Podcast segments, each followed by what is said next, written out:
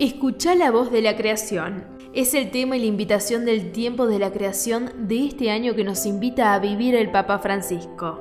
Este periodo comenzó el 1 de septiembre con la Jornada Mundial de Oración por el Cuidado de la Creación y termina el 4 de octubre con la fiesta de San Francisco. Es un momento especial para que todos los cristianos recemos y cuidemos juntos nuestra casa común. Este tiempo es una oportunidad para cultivar nuestra conversión ecológica, una conversión alentada por San Juan Pablo II como respuesta a la catástrofe ecológica.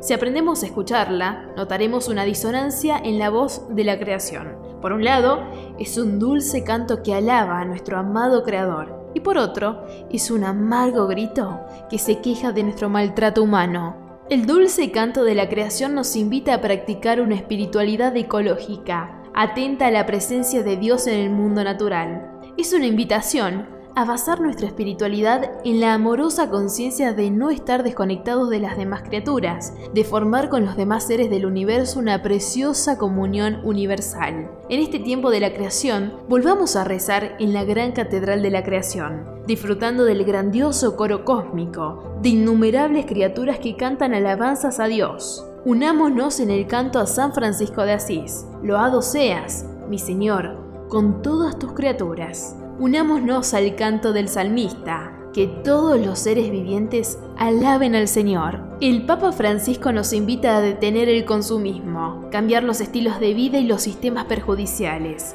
Todos los reportes científicos lo demuestran y el Papa lo reafirma. Estamos llegando a un punto de quiebre y debemos actuar ya. La crisis ya no es una hipótesis de un futuro lejano, sino una realidad tangible que se está cobrando vidas humanas. Tenemos la responsabilidad de actuar en nuestro comportamiento diario, en consonancia con esta necesidad de conversión, que no es solo individual, sino también comunitaria. Cada momento que pasa es una oportunidad para todos, especialmente para los líderes mundiales, de revertir las crisis de la biodiversidad y del clima. Lloremos con el amargo grito de la creación, escuchémoslo y respondamos con hechos, para que nosotros, y las generaciones futuras podamos seguir alegrándonos con el dulce canto de vida y esperanza de las criaturas.